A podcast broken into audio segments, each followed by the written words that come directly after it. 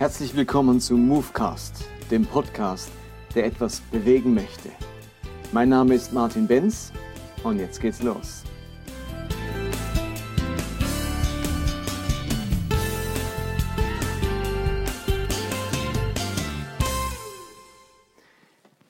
Ich bin gerade dabei, in meinem Podcast Geschichten der Barmherzigkeit anzuschauen. Ich möchte anhand von verschiedenen Geschichten, Gleichnissen deutlich machen, wie groß die Barmherzigkeit und Liebe und Wiederherstellungskraft Jesu ist.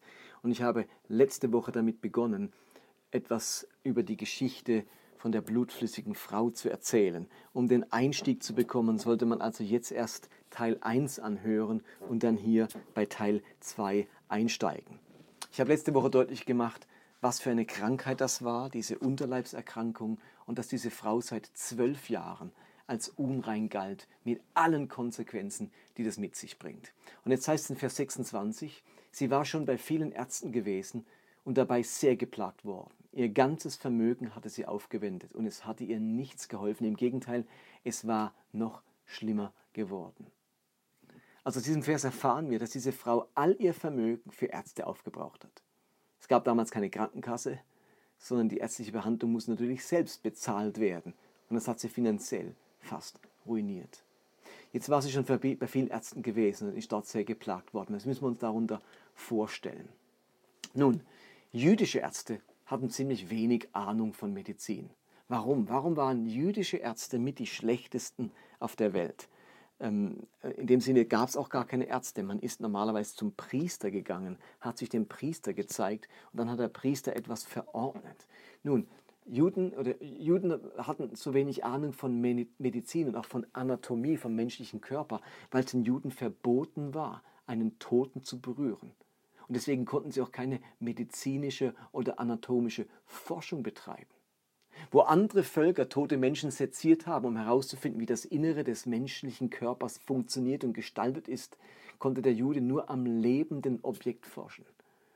Und es wundert nicht, dass die damaligen Behandlungsmethoden dann äußerst primitiv und fast abergläubisch waren. Wenn er an die Ägypter denkt, die waren medizinisch deutlich weiterentwickelt. Die wussten genau, auch durch die Balsamierung und die Entnahme von Organen, die wussten genau, wo was ist, welche Organe ein Mensch überhaupt hat.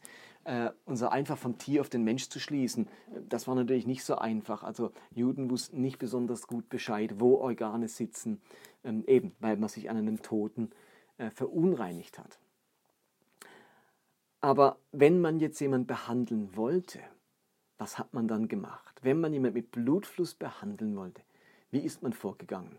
Nun, im Talmud, also im jüdischen Talmud, gibt es mehrere Abschnitte darüber, was eine blutflüssige Frau tun soll, um geheilt zu werden. Und ich lese euch einmal ein paar Dinge vor aus dem sogenannten Traktat Shabbat. Ähm, das ist ein Teil vom Talmud und dort steht Heilmittel, wie sie die damalige ärztliche Kunst gegen Blutfluss verordnet. Es heißt zum Beispiel, Rabbi Jochanan hat gesagt, man nehme drei persische Zwiebeln, koche sie in Wein, lasse es die Frau trinken und sage zu ihr, steh auf aus deinem Blutfluss, das heißt, sei gesund. Oder man setze sie an eine Kreuzung nieder, also einen Scheideweg nieder und lasse sie einen Becher Wein in ihre Hand nehmen. Dann komme, ohne dass sie es ahnt, jemand von hinten, erschrecke sie und sage, steh auf aus deinem Blutfluss. Oder man grabe sieben Graben und verbrenne in ihnen junge, noch nicht drei Jahre alte Weinreben. Darauf nehme, man, nehme sie einen Becher Wein in ihre Hand und dann lasse man sie sich von der einen Grube erheben und an eine andere niedersitzen und wiederum von dieser sich erheben und so weiter und am Schluss sagt man zu ihr, steh auf aus deinem Blutfluss. Oder man nehme ein Straußenei, verbrenne es zu Asche und lasse die Frau die Asche während der Sommerzeit in einem Leinenlappen und während des Winters in einem Lappen von Baumwolle tragen. Oder vielleicht der krasseste Rat, man nehme ein Gerstenkorn, das sich in dem Kot eines weißen Maultiers vorfindet. Wenn sie es einen Tag in ihre Hand nimmt, hört der Blutfluss zwei Tage auf. Wenn sie es zwei Tage nimmt, hört er drei Tage auf. Und wenn sie es drei Tage nimmt, hört er für immer auf. Das ist also jüdisches, jüdische ärztliche Kunst aus der damaligen Zeit. Und ihr merkt, das ist natürlich, das hat ja was mehr mit, mit das ist ja absurd, das ist ja mehr abergläubisch, das ist ja Quacksalberei und hat nichts mit wirklicher Medizin zu tun. Also jemand von hinten erschrecken und dann ist er befreit von seinem Blutfluss oder ein Gerstenkorn irgendwie in der Tasche tragen, wenn man es zwei Tage oder drei Tage in der Tasche herumträgt, ist man für immer geheilt. Das ist reine Quacksalberei. Und man merkt ja auch, dass diese jüdischen Ärzte und diese Ratschläge nichts getaugt haben. Sie hat wohl alles versucht, aber es hat nichts genützt. Was passiert? Die Frau sucht weiter Hilfe. Nachdem all die Ratschläge äh, aus dem Judentum nichts genützt haben, wendet sie sich wahrscheinlich an römische Ärzte. Immerhin war in Kapernaum eine römische Garnison stationiert und man muss davon ausgehen, dass die Römer ihre eigenen Ärzte dabei hatten. Sicherlich haben die sich nicht auf jüdische Heilkunst verlassen. Nun, wie haben jüdische Ärzte zur damaligen Zeit Blutungen und Blutfluss behandelt. Und jetzt wird es ein wenig äh, makaber. Man weiß aus historischer Forschung, dass die damals übliche Behandlungsmethode der Römer bei Blutungen das Brandeisen war. Man hat also der Frau ein glühendes Eisen eingeführt, um die Wunde, die Blutung zu stoppen oder zu veröden. Also man kann sich deswegen vorstellen, warum es im Text heißt, dass die Frau sehr geplagt wurde und es noch schlimmer mit ihr wurde. Das hat natürlich zu Verstümmelung, äh, zu Verbrennung, zu Vernarbung geführt, was die Römer mit ihr angestellt haben. Also vielleicht versteht ihr jetzt, warum der Vers 26 sagt, dass sie anhand der Ärzte am Ende gelitten hat und alles nur noch schlimmer wurde. Das hat ihr nicht geholfen, im Gegenteil. Vers 27 und 28 in unserer Geschichte lauten nun folgendermaßen. Diese Frau hatte von Jesus gehört und drängte sich nun durch die Menge von hinten heran. Sie berührte sein Gewand, denn sie dachte, wenn ich nur sein Gewand anfasse, werde ich wieder geheilt. Wenn wir den Text im Matthäusevangelium lesen, dann steht dort etwas genauer, dass sie den Saum von Jesu Gewand anfassen wollte. Also sie hat nicht nur einfach das Gewand angefasst, sondern Matthäus konkretisiert das und sagt den Saum von Jesu Gewand. Was heißt der Saum vom Gewand? Also jüdische Männer tragen ja äh, ein, ein Untergewand, ein Obergewand. Und das Obergewand, das muss man sich vorstellen, fast ein bisschen wie ein Kleid. Und der Rand des Kleides war ein breiterer Saum. Und an diesem Saum waren Schnüre befestigt, die herabhingen vom Saum des Gewandes. Den Saum eines Gewandes nannte man Kanaf, hebräisch Kanaf, und die Schnüre, die herabhängen vom Saum, nannte man Zitzit. Nun, da dieser Saum, also dieser Kanaf mit seinen Schnüren beim Gehen im Wind flatterte, sich bewegte, hat es die Menschen an Flügel erinnert. Und man hat Kanaf deswegen nicht nur mit Saum übersetzt, sondern es wurde auch zum hebräischen Wort für Flügel. Kanaf bedeutet also Saum oder Flügel, so eine Art Teekesselwort, wo ein Wort zwei Bedeutungen hat. Es heißt Saum, also der Saum des Gewandes, oder Flügel. Das ist jetzt ganz wichtig. Es gibt nämlich einen spannenden Vers in Maleachi 3, Vers 19 im Alten Testament. Dieser Vers wurde als messianische Verheißung verstanden. Man hat diesen Vers auf das Kommen des Messias gedeutet. Und dort steht nun Folgendes. Denn siehe, es kommt ein Tag, der brennen soll wie ein Ofen. Da werden alle Verächter und Gottlosen Stroh sein. Und der kommende Tag wird sie anzünden, spricht der Herr Zebot. Und er wird ihnen weder Wurzeln noch Zweig lassen. Euch aber, die ihr meinen Namen fürchtet, soll aufgehen die Sonne der Gerechtigkeit und Heilung unter ihren Flügeln. Die Juden haben das messianisch verstanden. Wenn der Messias kommt, erfolgt das Gericht über die Völker. Dann werden die Völker und die Besetzer, und die, also die Besatzer von Gott verbrannt, also ausgerottet werden. Und wenn der Messias kommt, dann geht uns die Sonne der Gerechtigkeit auf. Und der Messias, der bringt jetzt etwas mit. Heilung unter, und jetzt natürlich nicht seinen Flügeln, sondern ihr müsst euch das Hebräisch vorstellen, Heilung unter seinem Kanaf lesen die Juden.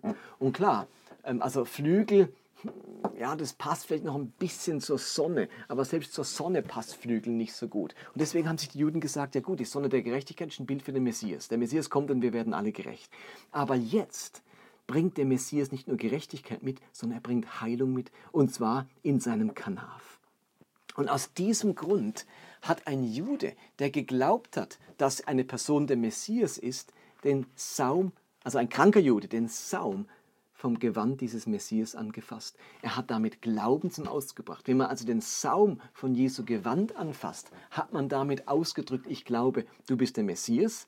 Der Messias hat Heilung im Saum seines Gewandes und deswegen berühre ich ihn da. Im Matthäusevangelium heißt es dann ein paar Kapitel später, in Kapitel 14, Vers 35, das ist jetzt auch klar, warum das, warum das dort steht in Matthäus. Als die Leute an diesem Ort ihn erkannten, schickten sie Botschaft rings um das ganze Land und brachten alle Kranken zu ihm und baten ihn, dass sie nur den Saum seines Gewandes berühren durften. Alle, die ihn berührten, wurden gesund. Also die Leute erkennen Jesus, denken, das ist doch der Messias. Also wir denken, wir hoffen, das ist der Messias. Also dieser Jesus, der, der, der wie der lehrt mit Vollmacht und was der alles tut und wie der Wasser zu Wein gemacht hat, das muss der Messias sein. Wir erkennen ihn. Und jetzt bringen sie alle Kranken zusammen, denn wenn der Messias kommt, dann bringt er doch Heilung mit. Und zwar wo? Im Saum seines Gewandes. Und deswegen sagen sie, Messias, wir wollen nur eins, den Saum deines Gewandes berühren. Und dann werden wir gesund. Also dieses Berühren des Gewandes von Jesus, wo wir immer wieder finden im Neuen Testament, wo ich gefragt habe, was soll denn das? Warum wollen die sein Gewand anrühren? Nicht seine Haare oder seine Hände, oder, sondern den Saum. Das hat äh, dieses Gewand an sich aufgrund von der messianischen Verheißung. Und tatsächlich, diese Frau wird jetzt auch geheilt. Sie spürt sofort, dass sie geheilt ist. Und auch Jesus spürt, dass ihn göttliche Kraft verlassen hat und irgendjemand geheilt wurde. Jesus fragte dann noch so, wer hat mich berührt? Und die Jünger sagen ja ganz verständlich, wer hat mich berührt? Was soll denn das? Also hier berühren dich äh, alle möglichen Leute, weil sich alle um dich drängen. Der schubst, der drückt sich dran.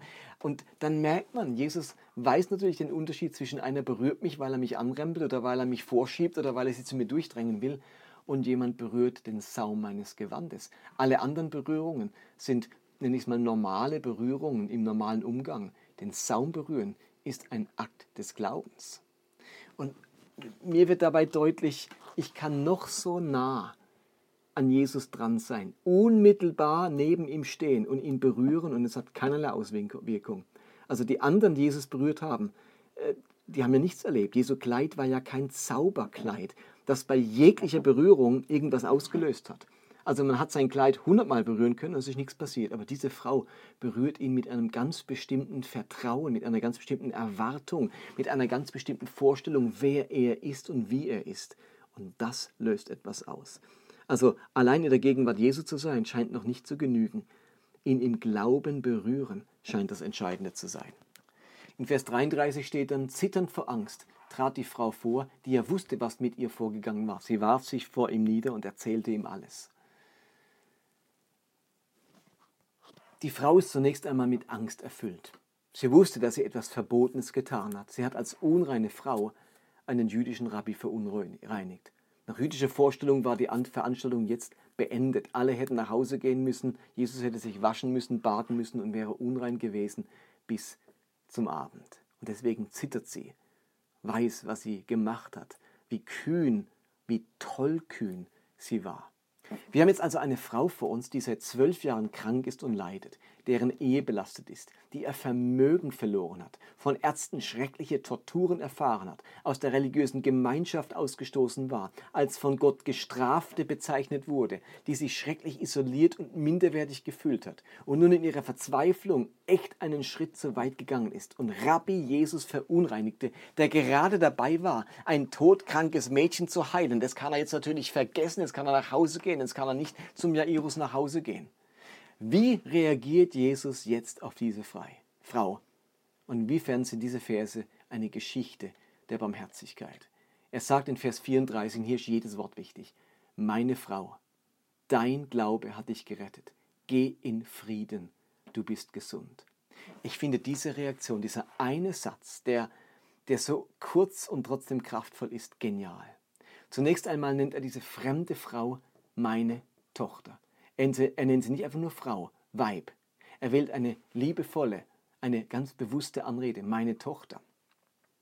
Meine Tochter soll aber nicht nur Vertrautheit und Sanftheit ausdrücken, sondern es war eine Anspielung darauf, dass sie eine Tochter Abrahams ist. Meine Tochter, mein Sohn war immer eine Anspielung auf, du bist ein Sohn Abrahams, eine Tochter Abrahams. Wenn er also sagt, meine Tochter, sagt er damit, du bist nicht meine Tochter im Sinne von, Jesus hat eine Tochter, sondern du bist eine Tochter, eine Tochter Abrahams, also ein Kind Abrahams, also ein eine Tochter des Glaubens, ein Vollmitglied der Gemeinschaft. Sie ist nicht irgendjemand, eine Heidin, eine Ausgestoßene, eine Tochter Abrahams, ist ein Teil der jüdischen Familie. Sie ist Teil des jüdischen Volkes. Also bei aller Ausgrenzung, die die Frau seit zwölf Jahren erlebt, nimmt sie Jesus wieder mit hinein und bezeichnet die Frau in der ersten Anrede. Da kommt kein Schimpfen, kein Was fällt dir ein oder sonst etwas. Die allererste Anrede, jetzt der, Jesus macht zum ersten Mal seinen Mund auf, sagt er, meine Tochter, du gehörst dazu. Du bist eine Tochter Abrahams.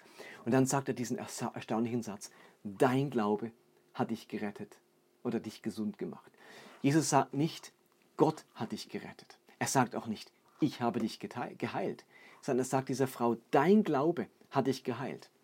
Jesus würdigt den, Frau, den Glauben dieser Frau, die voller Minderwertigkeit steckt, die sich nichts mehr zutraut, die sich seit zwölf Jahren so unnütz und ausgestoßen vorkommt der, äh, diejenige, der alle, alle den Glauben abgesprochen haben, die ihren Glauben nicht leben konnte, die bekommt in aller Öffentlichkeit einen Glauben bescheinigt, der rettet und heilt. Jesus bescheinigt dieser Frau einen großen, einen echten, einen heilsamen Glauben. Da darf die seit zwölf Jahren nicht mehr in die Synagoge gehen. Wahrscheinlich wird Jairus peinlich darauf geachtet haben, dass sie keinen Schritt in die Synagoge macht. Und genau diese Frau, die ihr religiöses Leben nicht mehr ausüben kann, wird jetzt ein großer, ein rettender Glaube bescheinigt. Das muss man sich mal vorstellen, was Jesus jetzt zu ihr sagt.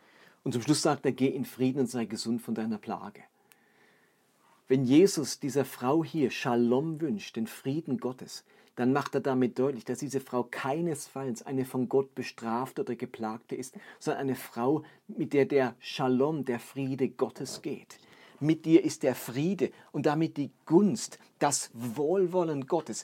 Du bist keine von Gott geplagte, von Gott abgelehnte, von Gott distanzierte und bestrafte. Du bist unter dem Shalom Gottes. Man könnte auch sagen, unter der ganzen Gunst und Zuwendung Gottes. Das müsst ihr euch mal vorstellen, was dieser Frau seit zwölf Jahren entgegenkommt, wie sie behandelt wird, wie man sie in dem damaligen religiösen System beurteilt und eingeordnet hat, wie diese Frau an Körper und Seele gelitten hat, am Ende war.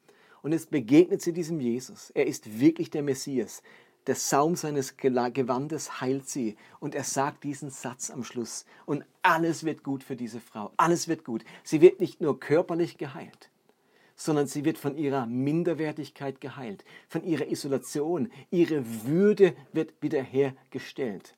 Eine Person vom Stigma der Verfluchten wird zu jemand, mit die sich dem Frieden, des Friedens Gottes sicher sein darf. Das ist eine Geschichte der Barmherzigkeit. So tickt Jesus. An dieser Frau wird deutlich, wie ungeheuer wiederherstellend und barmherzig das Verhalten Jesu ist. Eine echte Geschichte der Barmherzigkeit.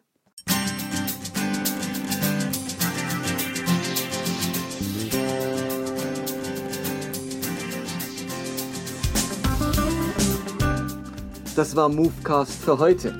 Ich hoffe, dass es etwas bewegt in eurem Leben und in eurem Glauben. Ich würde mich freuen, wenn ihr mir Feedback gebt oder Kommentare hinterlasst, entweder auf Facebook oder direkt auf der Webseite des Podcasts. Und die lautet movecast.podbean.com. Ansonsten würde ich mich freuen, wenn ihr diesen Podcast teilt auf den sozialen Medien, auf Facebook oder Twitter oder Instagram oder wenn ihr ihn abonniert, entweder bei Podbean selbst oder bei iTunes. Ansonsten hoffe ich, dass wir uns nächste Woche wiederhören. Bis dann, bye bye.